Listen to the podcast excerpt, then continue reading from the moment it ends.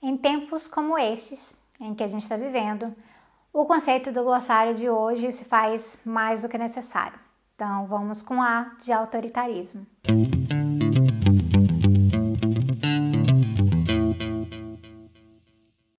Os conceitos que eu trago para vocês aqui, eles variam em complexidade. Por exemplo, no S de socialismo dá para ver que socialismo não é só um conceito, é também uma perspectiva inteira e há vários debates internos. Já o conceito de soberania alimentar, que eu também já fiz um vídeo, é um conceito um pouco mais preciso. Isso facilita na hora de comunicar para vocês. Pois autoritarismo é um conceito que parece meio óbvio, porque ele é muito usado, as pessoas falam no cotidiano que é algo autoritário, que é uma sociedade autoritária que tem muito autoritarismo, está na boca das pessoas. Mas autoritarismo é um dos conceitos mais vagos e controversos da teoria política, na verdade. Isso faz com que a gente tenha que reconhecer que se trata, né, que o termo autoritarismo se trata de um termo que é polissêmico, ou seja, ele tem vários significados. Então, quando você vê alguém falando de autoritarismo por aí, é necessário ir lá, cavucar um pouquinho mais para ver o que realmente querem dizer com isso. Eu já ouvi pessoas falarem que por conta disso, então, esse termo é inútil, não tem respaldo acadêmico, não tem substância teórica. E, gente, isso aí é bobagem de quem fala uma coisa dessa. Só porque algo tem significados diferentes por aí não faz daquele algo inútil. Na verdade, faz daquilo ali em disputa. Então, considerando que eu estou há quase dois anos fazendo um pós-doutorado num grupo de pesquisa com a Fundação Rosa Luxemburgo Alemã, que se dedica especificamente a estudar autoritarismo, ai gente, eu posso te dizer que quanto mais se estuda as teorias sobre autoritarismo, mais a gente encontra contradições nelas. Mas também a gente encontra caminhos. Então, baseado nisso, eu vou trazer para vocês considerações vindas dele mesmo, Florestan Fernandes, que foi alguém excelente em apontar as contradições do debate dominante sobre autoritarismo, aquela fonte boa, raiz, direta do Brasil. Esse livro aqui se chama Apontamentos sobre a Teoria do Autoritarismo. É um livro que saiu pela expressão popular e spoiler para vocês, é um dos livros que a gente vai estudar no clube de leitura do Tase 11 ano que vem, o Fundamentes.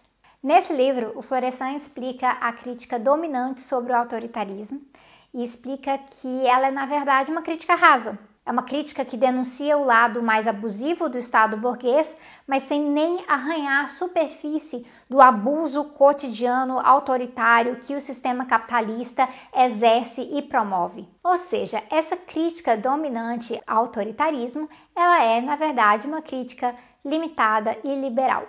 Então, Florestan passa um bom tempo discutindo isso. Ele fala que a partir dessa crítica se gera um modelo que aí você tem autoritarismo de um lado e democracia liberal do outro, e a democracia liberal ela acaba sendo endeusada como o oposto do autoritarismo, como o que deve ser seguido, o que deve ser estabelecido na sociedade. Então a democracia liberal vira régua.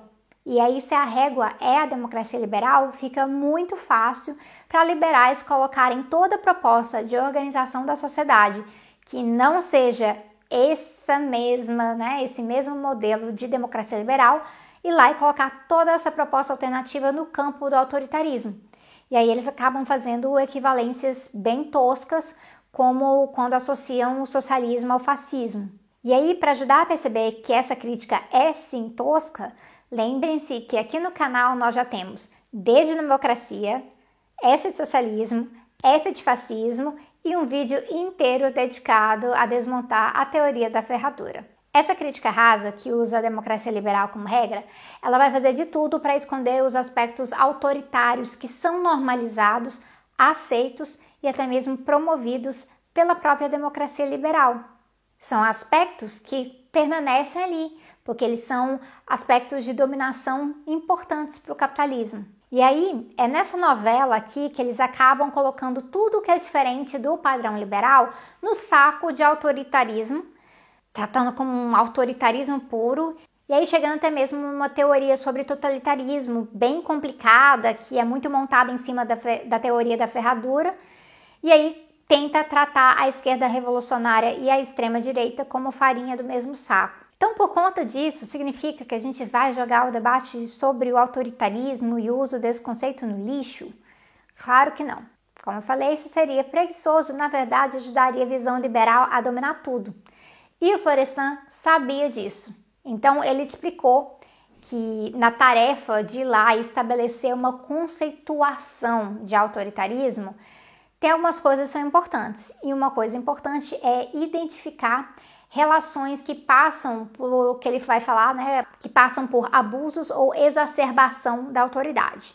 Ou seja, o problema não é a existência de autoridade em si, exercer uma autoridade em si de uma forma distinta do modelo da democracia liberal. O problema é quando a legitimidade dessa autoridade é ultrapassada de forma abusiva, e rejeitar isso não faz você liberal. Então, com isso, o Florestan vai e explica que, por conta das condições concretas de uma revolução, é possível que desemboque numa via autoritária. E aqui nós podemos pensar nas medidas impostas no momento de guerra ou de crise generalizada, mas isso não significa necessariamente que essa é a via do autoritarismo. E não significa isso justamente porque no movimento socialista o objetivo e a construção devem ser para aumentar a liberdade, não para diminuí-la. Devem ser. E como nesse livro, Florestan passa um tempo também é, né, com uma crítica à teoria de um socialismo de um país só, ele fala da possibilidade de usar autoritarismo para discutir fases e elementos de, da experiência soviética. E aí fala, né, por exemplo, porque por diversas razões que prejudicaram a consolidação de uma democracia da maioria. Então vejam só, democracia da maioria, democracia do povo trabalhador, não uma democracia de uma pequena elite, uma democracia liberal, burguesa, etc. Ele fala que com essa consolidação prejudicada, a exacerbação do autoritarismo se prolonga e se intensifica. Então, dessa forma, não tem comparação com o fascismo, não faz nenhum sentido, porque o objetivo do fascismo é a dominação. O autoritarismo, ele não é uma contradição a ser superada no fascismo.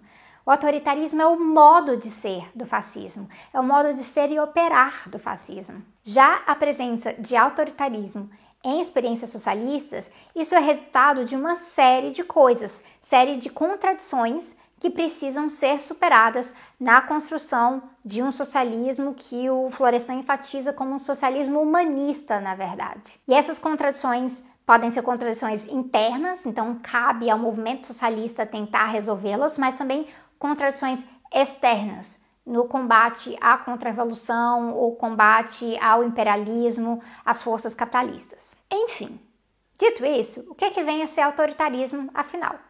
O autoritarismo, então, é experiência ou proposta em que há abuso da função de autoridade, isso se prolonga, isso se intensifica com o uso da força e ou com o uso da manipulação e controle ideológico. Então, isso significa três coisas, ao menos, aqui pra gente.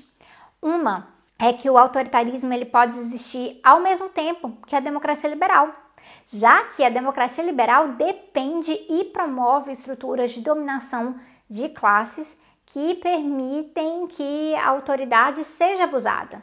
Tudo a favor do sistema capitalista. A diferença é que a democracia liberal ela vai rejeitar os casos extremos de abuso Embora, e aí no Brasil a gente tem um exemplo muito claro disso aí, dependendo da situação, os defensores da democracia liberal tolerem muito bem quando um Estado liberal apoia um Estado autoritário em um outro local por conta de interesses imperialistas ou o Estado local flerta com o autoritarismo para poder facilitar o movimento do capitalismo. E aí, o autoritarismo e a extrema-direita, especificamente o fascismo, eles vão ter uma relação orgânica e natural. O fascismo, ele não usa apenas o autoritarismo, o fascismo desfruta e se realiza no autoritarismo. O autoritarismo, ele pode ocorrer sim em um contexto socialista e Florestan discute isso aqui, Mesaros discute isso, mas aí é sempre uma contradição algo que precisa ser superado, pode sim e deve ser denunciado, mas nos marcos de usar o socialismo humanista, a solidariedade e a democracia dos trabalhadores. Essa, inclusive, essa democracia dos trabalhadores, que também é chamada de ditadura do proletariado, que é um termo que confunde um pouco, né? O termo ditadura, é, é, a carga dessa palavra, mas eu já discuti isso aqui também, explicando um pouco melhor, então também está aqui no glossário. Mas assim, né? Moral da história. Tanto a democracia liberal quanto o fascismo vão ter afinidades com o autoritarismo. E os defensores da democracia liberal fingem que não, mas na prática a gente vê isso. Já no socialismo, quando o autoritarismo aparece, ele aparece como um problema a ser resolvido. Esse problema pode ser de natureza de um período, como eu falei, período de guerra, de enfrentamento ao imperialismo, das coisas muito complicadas enfrentando a contra-revolução, crises gerais. E aí, nesse caso, a gente tem que resolver esse problema para ajudar a resolver o problema do autoritarismo. Ou pode acontecer realmente por conta de autoridades que prolongam a transição socialista por um tempo exagerado, em vez de fomentar a democracia mais e mais. Só que o importante aqui é que não há afinidade entre o autoritarismo e o socialismo. E se o autoritarismo se prolonga, ele vai, na verdade, é atrapalhar a consolidação do socialismo e o caminho para o comunismo. E não é Sabrina que está dizendo isso, gente, é Florestan Fernandes. E eu poderia fazer esse mesmo vídeo explicando isso pela perspectiva do Mesaros também. Mas dentro dos limites do glossário é o que eu tenho para apresentar para vocês por hoje.